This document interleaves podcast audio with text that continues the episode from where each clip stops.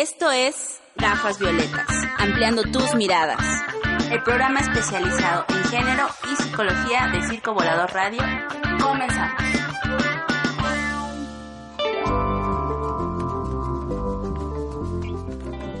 Muy buenas tardes, bienvenidos a nuestra emisión semanal de Gafas Violetas.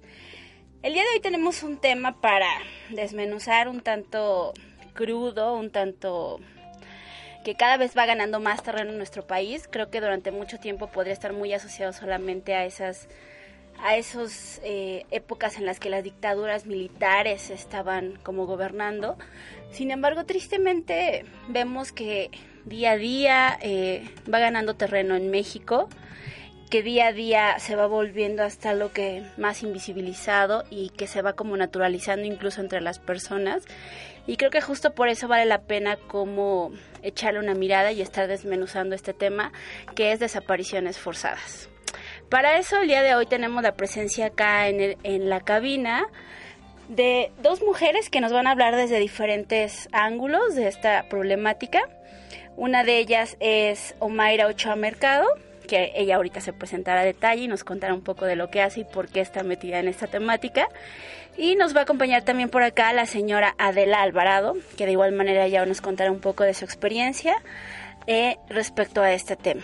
Muchas gracias por estar acá. Bienvenidas. Muchas gracias. Buenas tardes. Sí, gracias. Y no sé si quieran presentarse ustedes, son más formales que yo en eso. gracias. Eh, yo soy Omaira Ochoa Mercado. Eh, soy integrante del equipo jurídico de la Red Retoño para la Prevención Social de la Delincuencia Organizada, que es un proyecto, una iniciativa ciudadana de la organización Cauce Ciudadano, que básicamente lo que pretende es realizar un trabajo comunitario de mitigación de los daños a consecuencia del crimen organizado, de trabajo con las víctimas para el acceso a la justicia y la reparación del daño y eh, evidentemente de una restitución del tejido social en esas comunidades afectadas para justamente prevenir este tipo de eh, consecuencias eh, de, los crímenes de, las redes criminales, ¿no? de, los delitos provocados por ellas. Em, la señora Adela es forma parte de la red Retoño y pues yo creo que ya puede presentarse. Sí, claro. Señora, sí, buenas tardes. Eh, soy Adela Alvarado Valdés, eh, madre de Mónica Alejandrina Ramírez Alvarado.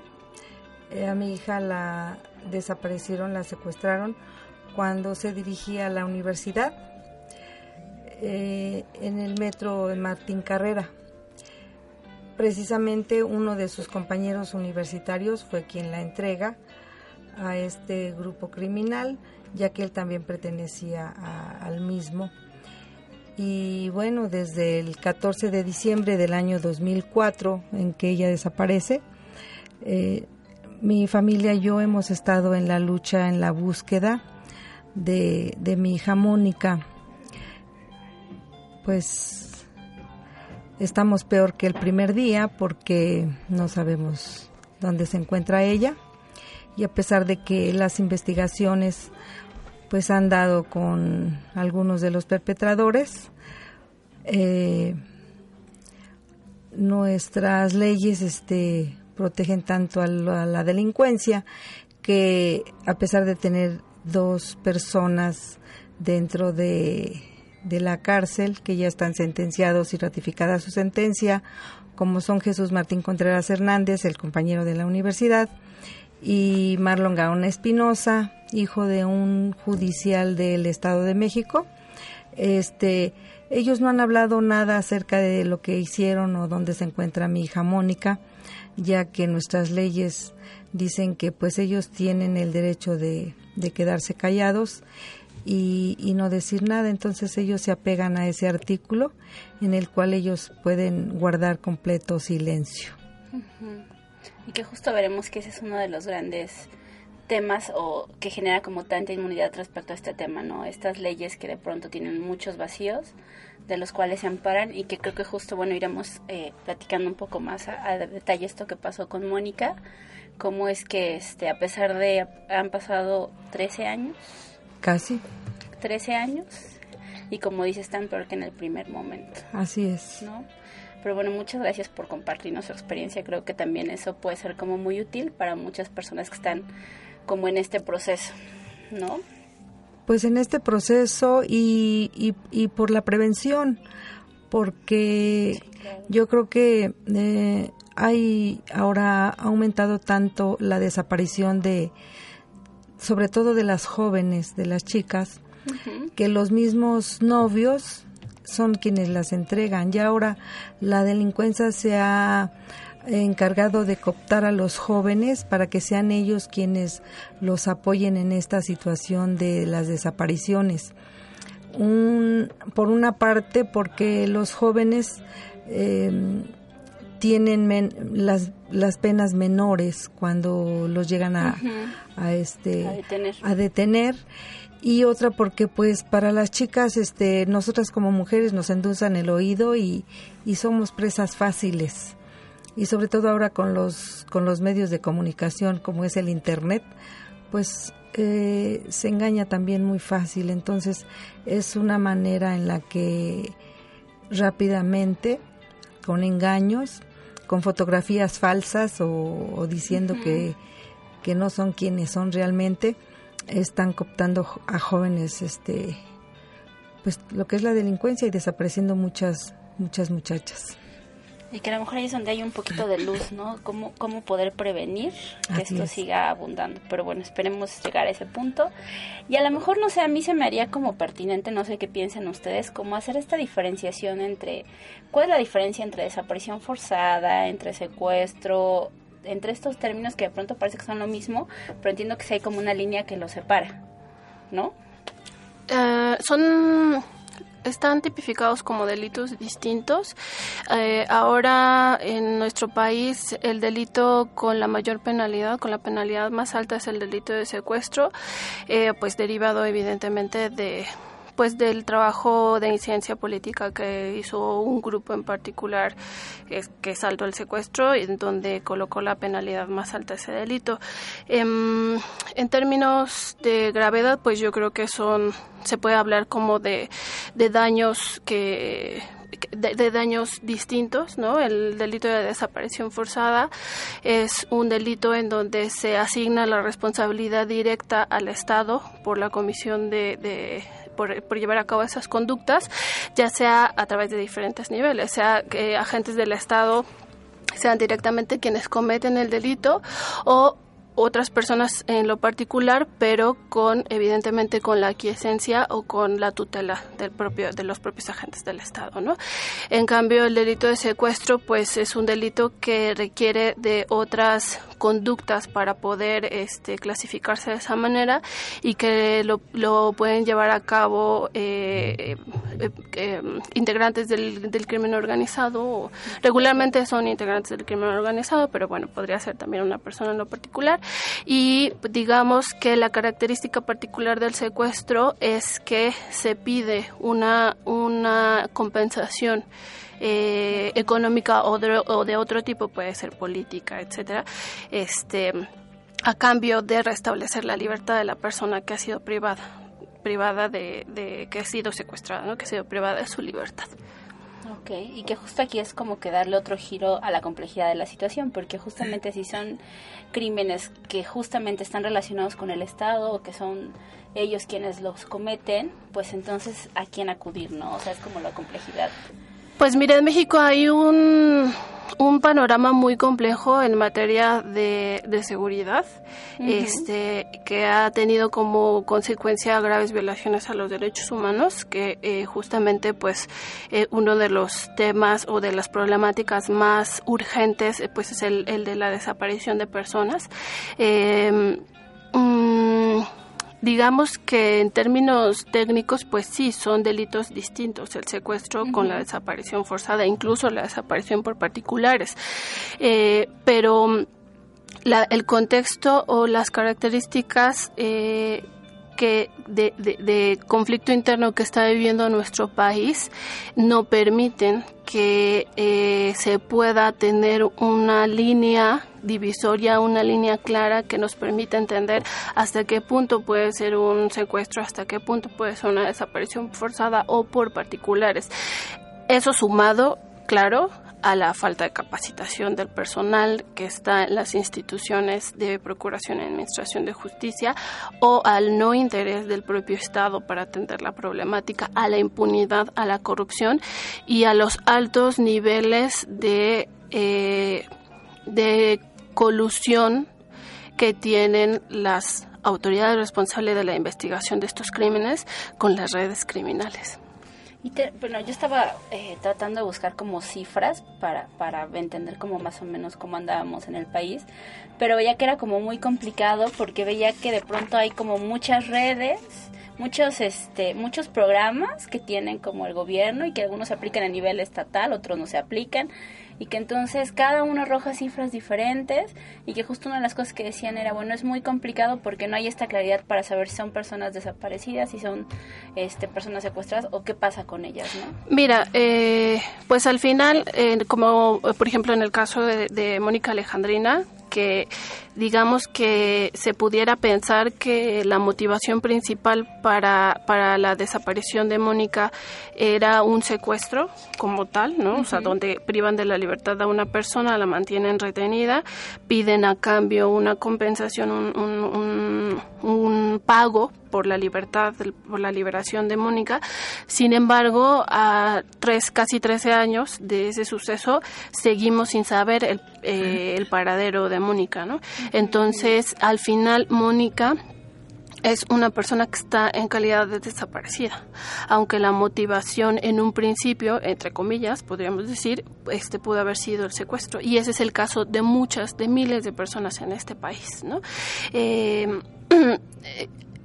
eh, eso, eso aunado a que no hay un registro real de las personas desaparecidas, a que el registro que existe de personas desaparecidas en, el, en términos formales o en términos institucionales no corresponde al número de averiguaciones previas o carpetas de investigación, ya sea en el fuero federal o en el fuero común, este, por, por, los por la desaparición de estas personas y a que hay un subregistro de, de, personas que se encuentran en este momento desaparecidas y que no cuentan con ningún tipo de investigación, ni averiguación previa, ni carpeta de investigación, porque las familias no acuden a la autoridad por miedo.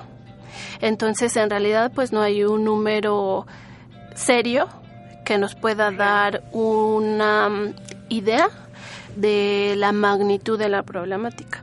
Y digamos que la única fuente medianamente confiable o digamos que institucionalmente confiable que tenemos, pues es el Registro Nacional de Personas Desaparecidas que está contenido en, el Sistema Nacional de Seguridad y que mm, arroja una cifra este, de arriba a, la fecha de arriba de 30 mil personas desaparecidas en México.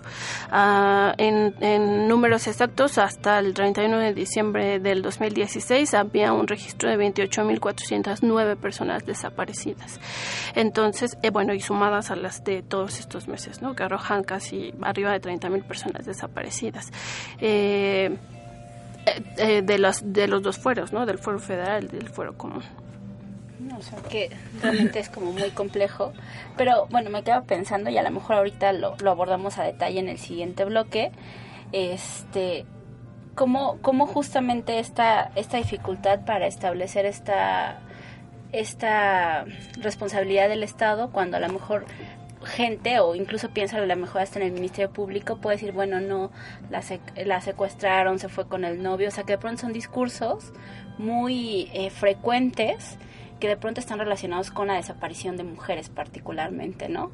Pero igual ahorita lo platicamos a detalle en el siguiente en el siguiente este en el siguiente bloque y vamos a escuchar la canción de Versut Bergabarat de vuelos y regresamos.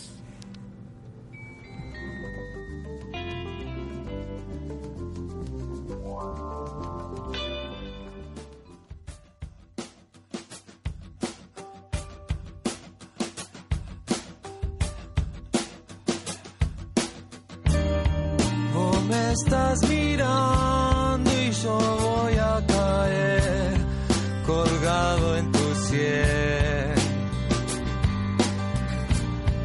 Vos me estás mirando y yo voy a caer.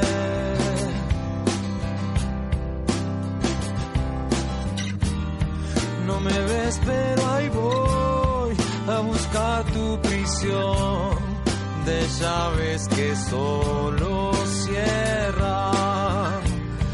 No me ves, pero ahí voy a encontrar tu prisión.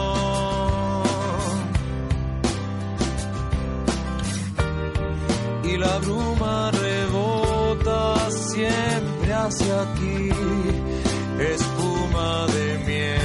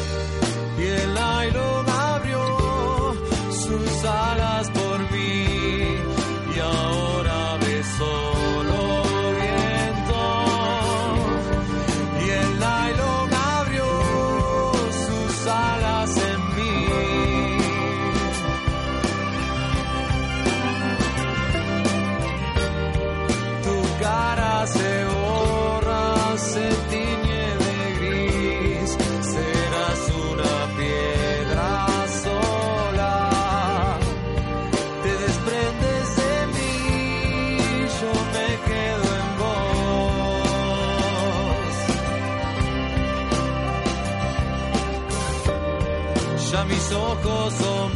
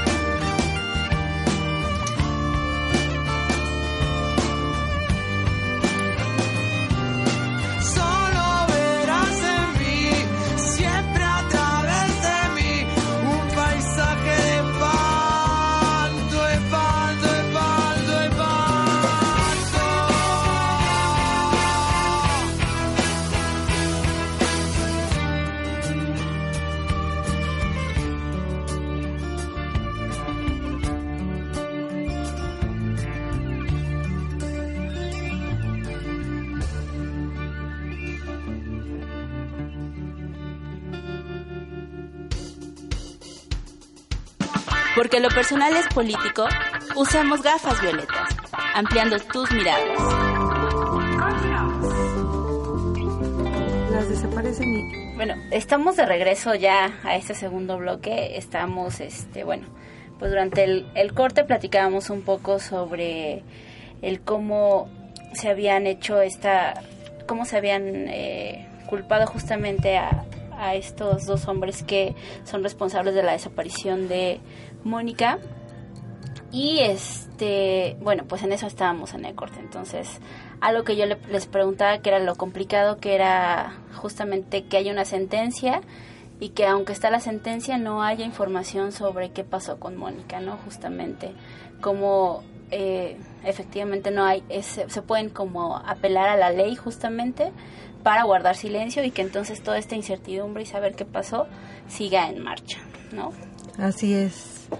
Eh, nosotros el primer día teníamos la esperanza de que algo se supiera, de que ya cuando detuvieron a Jesús Martín Contreras Hernández, dije, bueno, pues ahora sí ya va a decir qué hizo con mi hija, dónde está. Y oh sorpresa, este lo detienen, entra a la cárcel, llega el proceso que duró tiempo, bastante tiempo, y él hasta ahora, después de más de 12 años, ha guardado completo silencio. Entonces, este, pues es, es desgraciadamente una, una de las desventajas entre muchas otras que tenemos los familiares de las personas desaparecidas, ¿no? Que los los culpables pueden guardar silencio y además no solamente ellos, sino sus familiares, hermanos, esposas y demás, que también tienen el mismo derecho de quedarse callados. Entonces, pues, ¿a quién le preguntamos, verdad? Aunque la familia sepa, la esposa, las hermanas, los papás, mm, están en su derecho de quedarse callados y no decirnos nada absolutamente sobre nuestras hijas. ¿Y cuál es, por qué, qué, ley es eso? ¿Cuál es el derecho bajo que se protegen? O no, no. Mira, o sea, para, para que la eh, responsabilidad eh, se concluyera, o sea, para que la responsabilidad de estas dos personas se concluyera, pues finalmente la Procuraduría tuvo la responsabilidad de llevar a cabo la investigación, ¿no? De llevar a cabo una serie de diligencias o sea, ellos no tienen que declararse necesariamente responsables de esa de, de, la, de esa conducta, de ese delito, ¿no? Ellos, por supuesto, todo el tiempo pueden apelar a que ellos no están, ajá, claro, que ellos no están vinculados este, con la imputación que se les está haciendo. Sin embargo, bueno, al final la Procuraduría concluye que, que, ellos sí pueden estar vinculados con eso y el final finalmente este después de todo de todo el proceso del juicio pues el, el juez determina que sí que son son responsables del secuestro de Mónica Alejandrina no este ellos no están obligados a declararse como tal, pues, ¿no? O sea, como responsables de eso y pueden alegar incluso durante todo el proceso, eh, toda la investigación y todo el juicio que son, son inocentes, ¿no? Este, pues al final, final finalmente la presunción de inocencia es, es un principio fundamental del, del derecho penal mexicano, ¿no? Entonces, este, finalmente eh, eh, ellos eh, aluden a eso y, perdón, lo que lo que determina el juez, pues se hace eh, en términos, digamos que formales, se hace con base en, en las aportaciones de la investigación que realiza la procuraduría, este, sobre lo que ellos consideran que es la responsabilidad de estas personas. Pero bueno, entiendo que en este caso uno de ellos sí acepta su culpabilidad. Jesús. Bueno, en realidad aquí Jesús Martín Contreras Hernández, que es quien entrega a mi hija, el compañero de la universidad, no acepta la culpabilidad, acepta que él vio a Mónica Alejandrina en el lugar a donde ella desaparece, a donde es vista por última vez, que es en el metro Martín Carrera, a las afueras, y pero él dice que, que Mónica llega ahí para entregarle su teléfono que tiene un jueguito de, de, avioncitos que a él le gustaba mucho. Entonces él dice que ahí la vio, pero para que ella le entregara el teléfono. Y con ese teléfono él nos manda a pedir el rescate al teléfono de mi esposo por medio de mensajes. Manda tres mensajes pero él nunca dice ni acepta que él es el culpable de la desaparición de Mónica. Pero este hecho de, pues es una tontería realmente que, que Mónica le regale un teléfono por un jueguito, ¿verdad? Sobre todo el teléfono de Mónica llevaba eh, un saldo bastante fuerte que en ese tiempo, hace más de 12 años, cada llamada era carísima. Entonces, el teléfono llevaba, como es en diciembre y, y, las este recargas. y las recargas este eran al doble, entonces se le puso una cantidad buena y al doble, entonces eh, él utiliza el teléfono para hacer llamadas y es lo que lo, lo vincula con la desaparición de Mónica. Digamos que hay una serie de hechos que, que, como resultado de la investigación que lleva a cabo la Procuraduría, pues ellos logran concluir que sí, que esta persona está vinculada con ese, con ese, con la desaparición y el secuestro de Mónica. O sea, hay una serie de, de pistas, ¿no? Que se logran obtener eh, a partir de las declaraciones de ellos, claro, eh, aunque ellos se nieguen, nieguen ser responsables de la desaparición, aportan información del subvínculo que, que, del vínculo que tenían con ella o del vínculo que tenían con la persona que sí tenía el vínculo con Mónica. Entonces, a partir de eso, pues se logra este, concluir la responsabilidad de estas personas. Finalmente, independientemente de la responsabilidad que ellos tengan y de haber sido sentenciados, este, al final pues no se tiene información del paradero de Mónica. Eso es lo realmente terrible y lo realmente preocupante, ¿no? Porque mm, mm, sean eh, o no sean, al final para la ley lo son, ¿no? Responsables de la desaparición de ella, este, no, no aportan información de, de, de qué sucedió con Mónica y dónde está Mónica ahora. Claro, y que eso es como justo lo que decíamos hace rato, ¿no? Este, pues, panorama de incertidumbre, de no saber ni por dónde, ni qué pasó, ni nada, ¿no? Y que siempre está como pues como dice, esperando a ver si ahora sí con las nuevas cosas que van pasando, a ver si ahora sí se sabe algo nuevo. Así es. Eh, desgraciadamente en la situación de nosotros, a pesar de que están ya estas dos personas este, en formal prisión, eh, no, no aporta nada. Y para nosotros lo importante realmente, como familiares, como yo, como su madre, mi esposo y como padre y toda la familia, realmente lo que nos interesa es a dónde está, que regrese con nosotros, porque puede haber dos, tres, cinco, diez o veinte, y si ninguno habla, para nosotros es exactamente igual que si no hubiera ninguno.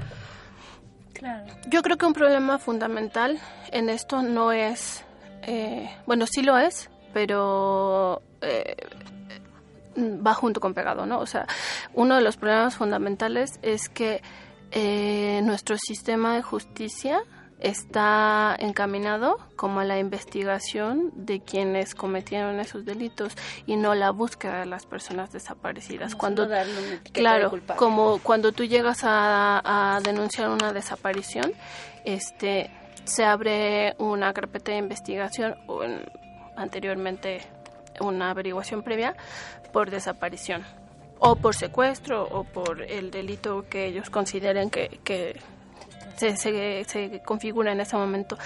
El asunto es que se inicia una investigación para dar con las personas responsables, no para en términos este técnicos, ¿no? Porque digamos que en la práctica ni siquiera eso sucede, o sea, pero digamos que así está configurado el sistema, ¿no? O sea, para dar con las personas responsables y no para localizar a las personas desaparecidas. Eso es la gran gran brecha y yo creo que es una de las de los de las problemáticas principales por las que tenemos un número tan alto de personas desaparecidas, ¿no? O sea, eso sumado a la impunidad, a la corrupción, al clima generalizado de violencia sistemática en nuestro país, de conflicto interno armado, este, de, de, de, la colusión de las autoridades en, en, las altas esferas de las redes criminales, este, la poca capacitación y sensibilización de las personas de, este, eh, que, que tienen la responsabilidad de buscar a las personas desaparecidas. Entonces, digamos que la problemática es una gran maraña, así una bola tremenda que cada día, conforme pasan las semanas, los meses y los años, pues se va haciendo así gigante, gigante, gigante. Y en este momento, pues es enorme, es imposible contener la problemática, porque este no solamente están las 30.000 personas desaparecidas en, en la última década, están las que se suman diario, todos los días, a la lista. Ese es el tema, que, sigue, que siguen sumándose día a día y que a lo mejor a todos estos eh, matices que tú agregas de lo que está sucediendo en nuestro país, yo creo que sí agregaría como de pronto, no sé si llamarlo indiferencia de las personas, ¿no? O sea, sí creo que de pronto en este afán de no querer ser vulnerables ni no ser lastimados y no exponerse, de pronto sí hay como mucha indiferencia hacia lo que pasa a los demás, porque pienso, si ella estaba en el metro, ¿cuánta gente no transita en el metro? ¿Cuánta gente no pudo ver, no pudo a lo mejor aportar información y a lo mejor simplemente dijo yo no sé, yo mejor no digo nada y sigo adelante, ¿no? Sí, desgraciadamente sí hubo quien vio, quien al principio nos dijo que, que se dio cuenta, por eso supimos que ahí fue la última vez que, que la vieron, pero las personas son amenazadas y desde luego que bueno, después de una amenaza de muerte, pues nadie se quiere meter. Entonces la persona que vio fue amenazada de muerte y sí se presentó a declarar y dijo, yo no vi nada. Entonces son situaciones que claro, si se te presenta un policía y te amenaza con una pistola y te dice que tú no debes de saber nada, pues claro que yo no vi. Es la situación que vivimos mucho en, en, México, las amenazas, incluso mi familia y yo estamos amenazados de muerte por los mismos perpetradores, porque no quieren que sigamos buscando, pero ¿cómo no vas a buscar? No se me perdió ni mi perro, ni mi gato, ni mi carro, se me perdió mi hija. Y pues no puedes dejar de, buscarla, no importa que tengas las amenazas que sea encima. Y con respecto a lo que comentaban hace un momento, lo importante cuando desaparece una persona no es que busquen a los perpetradores, sino que se busque la persona porque las primeras horas, las primeras horas son las más importantes. Y desgraciadamente se había hecho una idea y, y, todos los ministerios públicos decían, es que después de 72 horas la podemos buscar y eso es una total mentira que nunca ha existido, que no sé si por flojera, por apatía o porque precisamente les están dando un tiempo bastante largo para que desaparezcan a la persona con todo con toda la confianza por donde ellos quieran la desaparecen y no, y no hay no hay rastros. Después de 72 horas, pues ya no hay ya no hay muchos rastros. Incluso eh, a nosotros cuando nos mandaron los mensajes de, de del rescate, pues ya tenían dos o tres días que había desaparecido Mónica, pero teníamos la esperanza que si entregábamos el rescate nos la iban a entregar y era nuestra esperanza. En ese tiempo AFI era el boom de lo mejor en buscar personas desaparecidas y secuestradas. Y es una total mentira. Nosotros tuvimos a AFI que nos estuvo, eh, nos tuvo ahí secuestrados a nosotros también después de ese dolor y desesperación tan terrible de la desaparición de Mónica. Nos tenían encerrados en la casa, aislados, sin poder hablar con nadie, ni por teléfono, ni personalmente, ni nada. Entonces, pues es, es horrible, ¿eh? una desaparición de una persona. Yo creo que lo primero es eh, acudir a las, a las autoridades. Y si alguien sabe que tenía novio, que la, los primeros este, involucrados más cercanos son a los que hay que investigar, no importa quiénes sean, porque pues cualquier persona puede ser la que haya se haya acercado a desaparecer a, una joven o a un chico. Lo que comenta la señora Del es muy importante porque este país ha puesto en marcha, entre comillas, una serie de eh, eh, instituciones, mecanismos, protocolos, este, acciones que, que aparentemente están encaminadas a la prevención y a la atención de la problemática, pero no tienen resultados, ¿no? En ese momento este, estaba la AFI y bueno, podemos tener ese, o sea, en, en la Procuraduría está este Seido y, y, y, anteriormente era Ciedo, ¿no? Tienen una unidad de búsqueda de personas desaparecidas, ¿no? Este, en, en las procuradurías estatales también tienen sus, sus fiscalías, sus, este, oficinas especializadas en la búsqueda de personas. Sin embargo, los resultados nunca llegan, ¿no? O sea, las personas no son localizadas.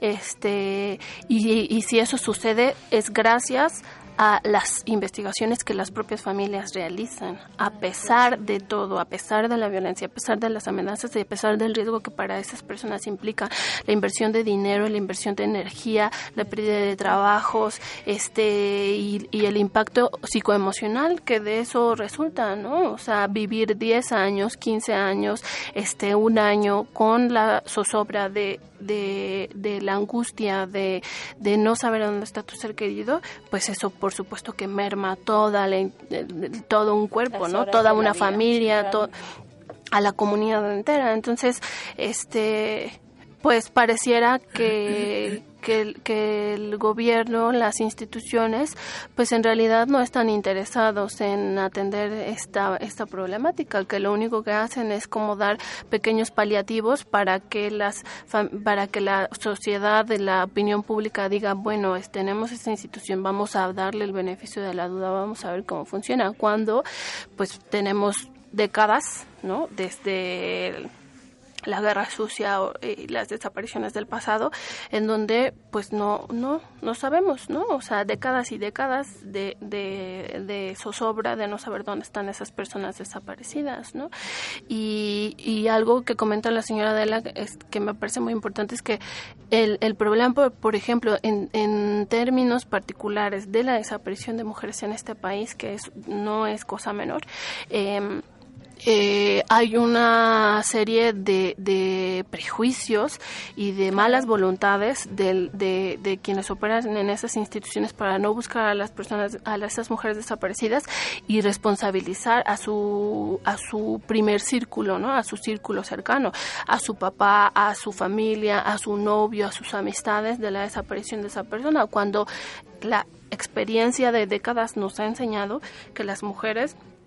en este país son desaparecidas para ser asesinadas, para terminar con la vida de esas personas, ¿no? Y, que y que una manera de responsabilizar y de y de y de cuestionar a esas mujeres, de responsabilizarlas socialmente, de sancionarlas socialmente, es justo decirles que estaban involucradas en, en delitos o, o en bandas de narcomenudeo este que, que se dedicaban a, a, actividades eh, dudosas este que, que perdón, que salían por la noche y que por esa razón se lo buscaron, que estaban relacionadas con hombres violentos y que no eran capaces de terminar con esas relaciones y, bueno, al final ellas también se lo buscaron, ¿no? Entonces, siempre es responsabilizar a la víctima, ¿no? En el caso de, de las desapariciones de hombres jóvenes, exactamente pasa lo mismo, ¿no? O sea, estaban coludidos con el crimen organizado, este, eran sicarios, eran halcones, repartían droga, este, este, murieron en un enfrentamiento y bueno, se fueron a la fosa común sin ser identificados porque sus familias, ni siquiera sus familias los reclaman, ¿no? Una serie de, de argumentos que, que, que salen no solamente de toda lógica, sino que salen de toda, de toda formalidad jurídica para no investigar los crímenes, para no investigar las desapariciones de esas personas. Y que de pronto sirven justo como... Eh, eh, justo para salirse y, y decir, bueno, son culpables ellas, punto, ahí se queda el asunto, ¿no?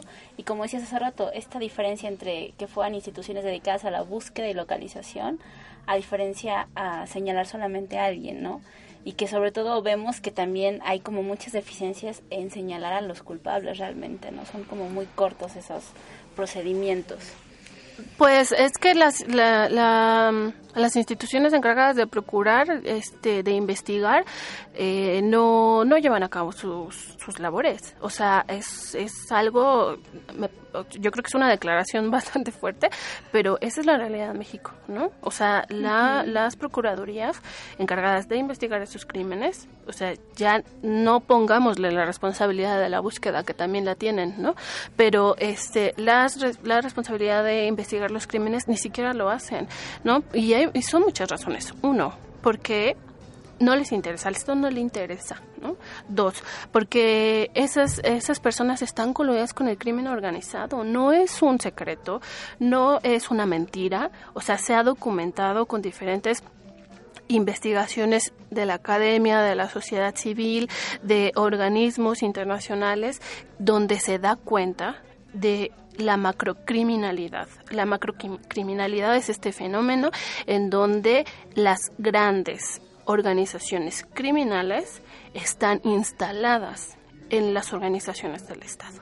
Entonces, eso no, es algo que no, este, y obviamente que generan este, macrovictimización, porque justo las instituciones que, que se supone que son las encargadas de, de, del orden, de la justicia, de la verdad, están involucradas con el crimen organizado, pues esto se hace una, un, un, una una fiesta de muerte, ¿no? O sea, una, una fiesta de impunidad, una fiesta de injusticias. Entonces, al final de cuentas, este, el, el asunto es mucho, muy profundo. ¿No? no es que allá las redes, esas que nadie conoce del crimen organizado, están secuestrando jovencitas y se las están llevando a la trata. Sí, esa es una problemática real, por supuesto. Pero el problema de fondo es que quienes deben buscarlas y quienes deben investigar a quienes se las llevan son los mismos. Exactamente. No, y que también creo que eso tiene un efecto como bien, eh, como muy cegador en la, en la población mexicana también, ¿no?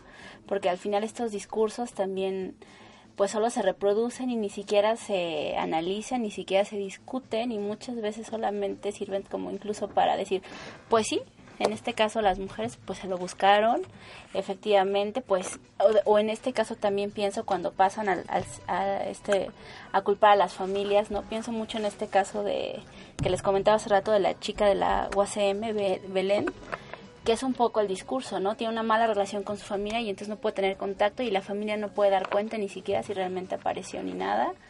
Y entonces es justamente como, solamente, como solo reproducir estos discursos para crear como más ceguera, ¿no? Pero bueno, vamos a hacer un corte rápidamente y regresamos con este tema. Vamos a escuchar eh, a Barrio Mexicano con Yo soy Ayotzinapa y regresamos.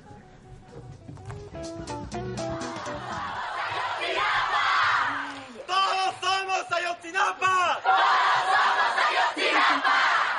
¡Vivos los llevaron! Año 2014, un septiembre 26, entre balas y pedradas en Iguala mueren seis. Sangre por todo el piso de otros 25 heridos. Y hasta hoy 43 aún siguen desaparecidos. Ya estamos hasta el tope, el país está bien jodido. Yo creo que les afectó escuchar tantos corridos. Si yo fuera presidente no estaríamos en aprietos. Prefiero un chucho roto que un Enrique Peña Nieto. Mando 104, 100, 700 o hasta mil. ¿Cuánto debe ser la cifra para una guerra civil? Si mi cuerpo tiene precio, un millón quinientos mil. Ustedes creen que es necesario otro paro estudiantil. Se vende mi nación y esto es igual por todos lados. Las tripas, el corazón y sus costados. Se vende mi nación y también toda su gente. Se venden entre ellas la palabra independiente. Enriquecimiento ilícito, abuso de autoridad. Secuestro, asesinato, privación de libertad. Hay poco que decir, pero hay mucho que cantar. Y a huevo peso estamos este flaco y el será. Les va a caer el peso de toda la pandilla como a y los golpes de José Mantejilla. Activaron las guerrillas que se mantenían dormidas y activaron a un pueblo que camina de rodillas. Vivos se los llevaron, los queremos vivos. Más de 43, todo mexicano unido. Se los llevaron vivos y los queremos vivos. Muerte al gobierno y que no quede herido. Vivos se los llevaron, los queremos vivos. Más de 43, todo mexicano unido. Se los llevaron vivos y los queremos vivos. Conoces y aún así me presento. Soy cada niño tranquilo que han convertido en violento. El testamento, el cual todos han borrado. Riqueza en tierra y la mejor cosecha se han llevado. Han nombrado Carranza Madero y Pancho Villa. Zapata Morelos, Miguel Hidalgo y Costilla. Revolución, independencia, batalla, coraje y fuerza. Y en la actualidad, asesinatos y pobreza. ¡Qué tristeza!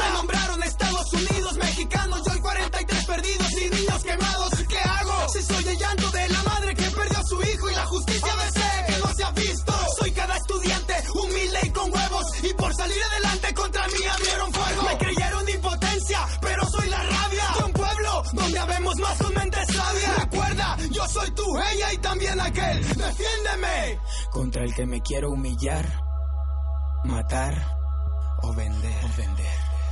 Vivos se los llevaron, los queremos vivos. Más de 43, todo mexicano unido. Se los llevaron vivos y los queremos vivos. Muerte al gobierno y que no quede herido. Vivos se los llevaron, los queremos vivos. Más de 43, todo mexicano unido. Se los llevaron vivos y los queremos vivos.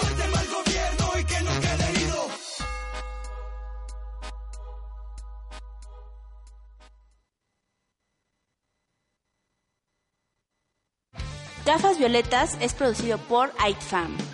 Si necesitas apoyo psicológico o quieres conocer nuestras actividades, búscanos como Terapia a la Medida IFAM o en nuestro Facebook arroba IFAM.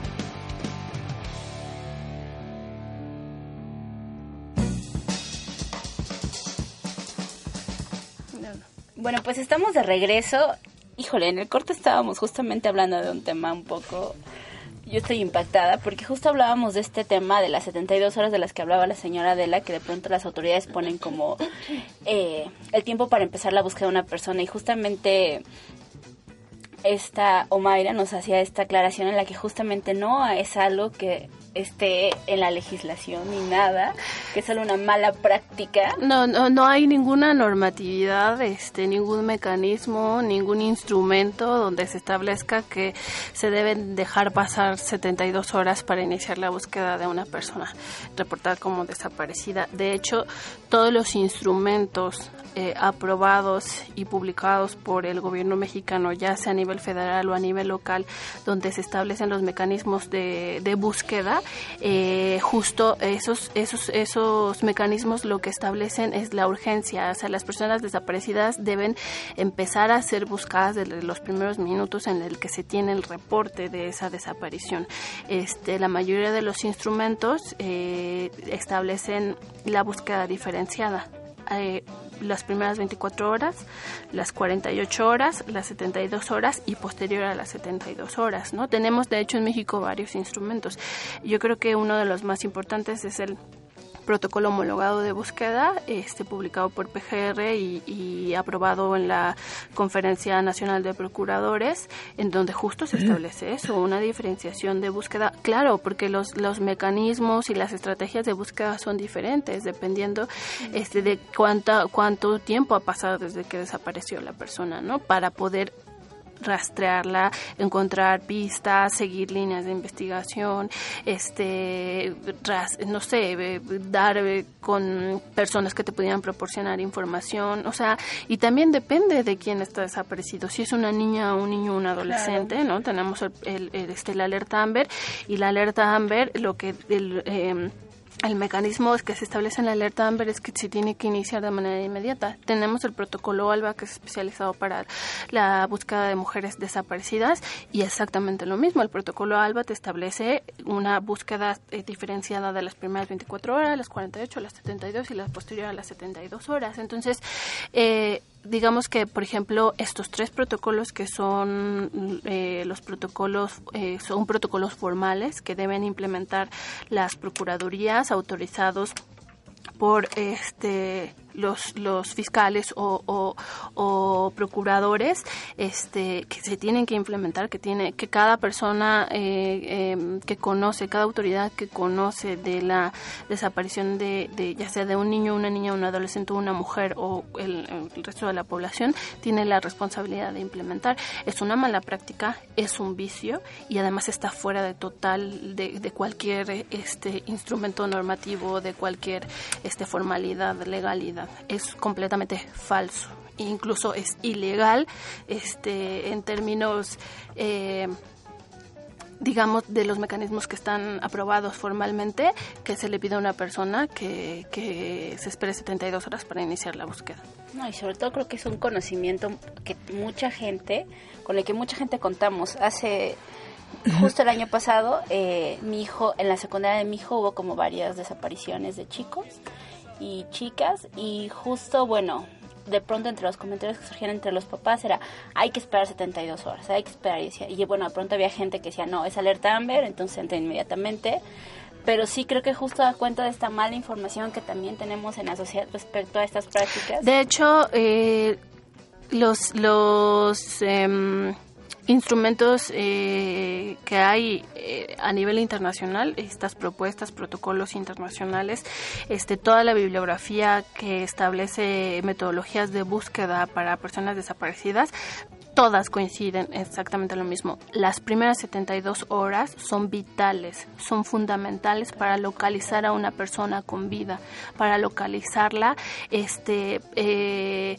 sin que su integridad su libertad, su, bueno, sin que su integridad física, sin que su salud, su vida estén en, en, en, en, un riesgo mayor. O sea, después de las 72 horas, como decía la señora Adela, se pierde muchísima información, se pierde rastro. En las primeras 72 horas se puede mover a un niño del país, no solamente, no solamente en el territorio nacional, se puede sacar a un niño o una niña de un país, se puede, este, se, eh, durante las primeras 72 horas, se puede violar reiteradas, reiteradamente a una persona, se puede asesinar a una persona.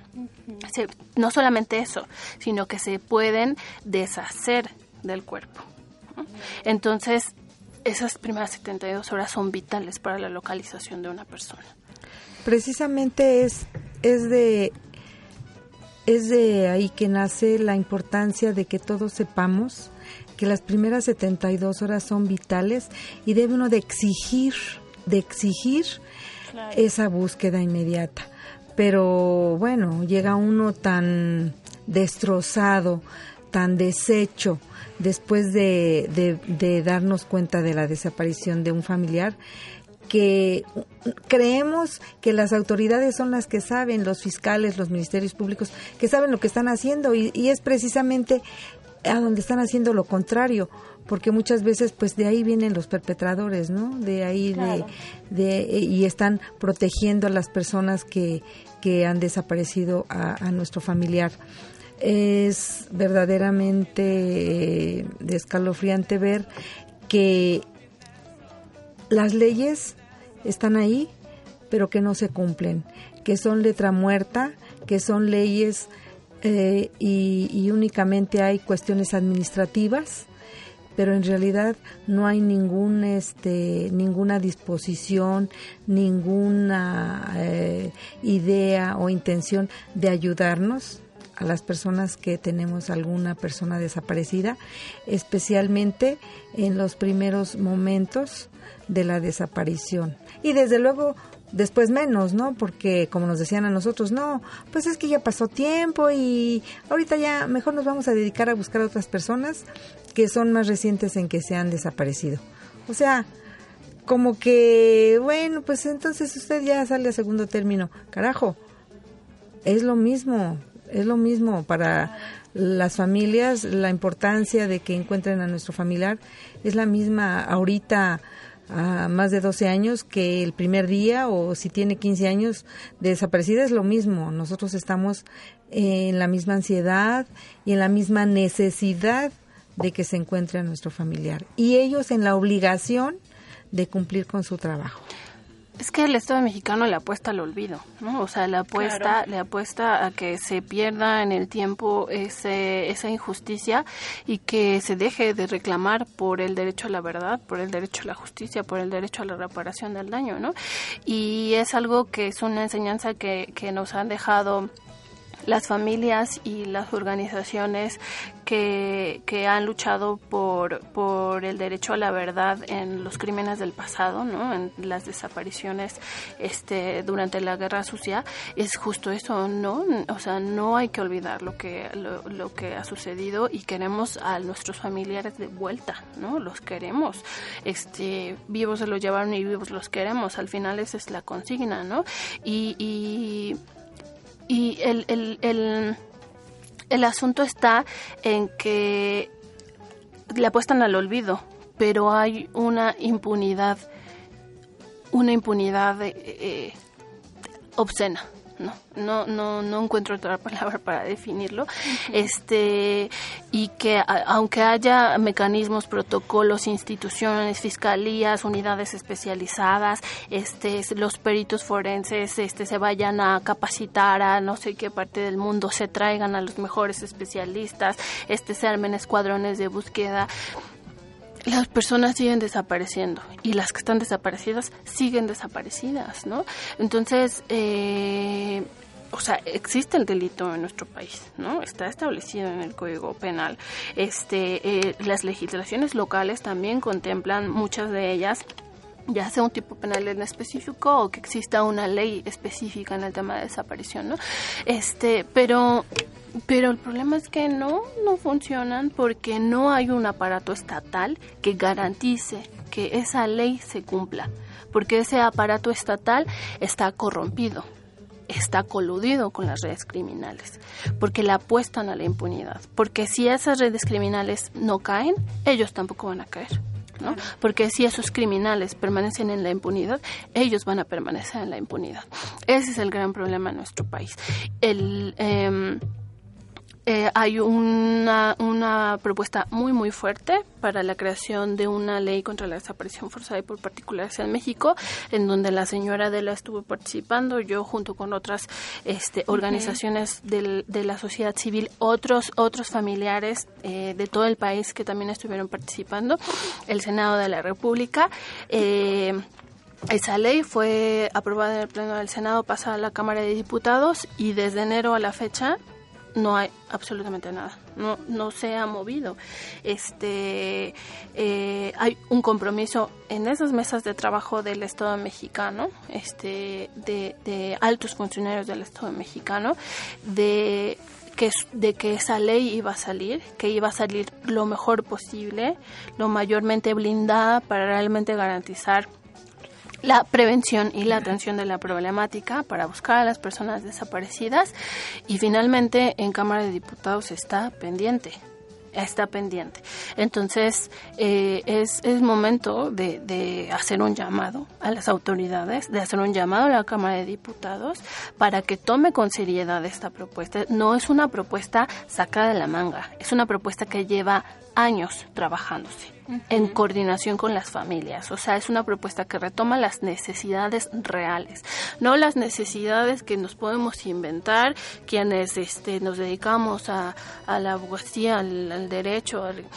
no, es una ley que contempla eh, la experiencia de las familias durante todos estos años de búsqueda, justo para que no se repita. Entonces, es una ley que, que propone un mecanismo especial, especializado de búsqueda, este una comisión nacional de búsqueda en donde puedan participar las víctimas que eso es fundamental este que esté realmente eh, construida que realmente esté formada por personal especializado que sea eficaz que realmente puedan poner en práctica labores de búsqueda. Entonces es una ley que que tiene que, que si se aprueba tendrá la posibilidad de cambiar la historia de las desapariciones en México a partir de este año, a partir de esta década, ¿no? Entonces, sí es un momento para hacer un llamado a la Cámara de Diputados para que para que apruebe la ley, ¿no? Hacer un llamado al gobierno mexicano, al ejecutivo, para que para que esté eh, para que eh, ponga sobre la mesa todo lo necesario para la implementación de esa ley, para que no ponga obstáculos para su aprobación en diputados y, que se comprometa realmente con, con el país, con, con su ciudadanía que sufre todos los días los embates de la violencia del crimen organizado. Esta ley como dice... perdón, perdón que la interrumpas. Lo que pasa es que nos quedan dos minutillos, pero Ah, a mí sí me parece que es como bien importante todo esto que están diciendo. A mí me gustaría que pudiéramos continuar esta charla y que no la dejáramos solo aquí, a lo mejor este solo por hoy acá, pero que sí continuara, porque sí creo que entrar en detalles de esta ley, entrar a detalles de estos efectos que hay en la familia, en la comunidad, creo que nos faltaría todo eso y sobre todo lo de la prevención. Entonces, no sé, me gustaría que nos acompañen en la siguiente charla para Por continuar supuesto. con el Desde tema y desmenuzarlo así porque yo creo que es como muy importante para dejarlo así nada más. Sí, claro. Claro. Entonces, no sé, a lo mejor ahorita en dos minutos, en un segundo casi, casi y de, dando con todo el compromiso de que vamos a continuar con esta charla y si darles espacio, pues, no sé, algo que quieran agregar antes de despedirnos. Pues, ¿qué les puedo decir? Que hay que informarnos todos. Muchos, muchas personas en las familias creemos que nunca nos va a suceder una desaparición. Claro. eh, porque pues nosotros decíamos, no tenemos dinero, no tenemos nada, mm, aquí, aquí nos van a secuestrar, claro que no. Pero nos damos cuenta que cualquiera puede ser desaparecido, cualquier persona de cualquier edad, en cualquier momento, y es necesario que nos informemos de las de los mecanismos y de las medidas que debemos de tener y especialmente eso que las primeras 72 horas son las más importantes para la búsqueda de una persona y que todos nos informemos. Y que es muy doloroso cuando nosotros andamos en las marchas o ahora con las cuestiones de la ley que queremos apoyo, la gente nos vea con hasta cierto punto mezquindad diciendo que pues ya para qué buscamos a nuestra familia, ¿no? Entonces eso es verdaderamente doloroso. Eh, nosotros sí nos gustaría invitar a toda la gente que se una a nuestro dolor y que vea que con el apoyo de ellos y nosotros podremos cambiar este país. Muchas gracias, señora Andrea. Muchas gracias. Bueno, pues yo sí creo que esta invitación que nos hace la señora Adela a la información es fundamental. Pero justamente en ese afán de estar informados, nos vemos la próxima semana para seguir desmenuzando este tema. Hasta la próxima. Esto fue Gafas Violetas. Nos escuchamos el próximo martes de 6 a 7 por Circo Volador Radio. Somos iguales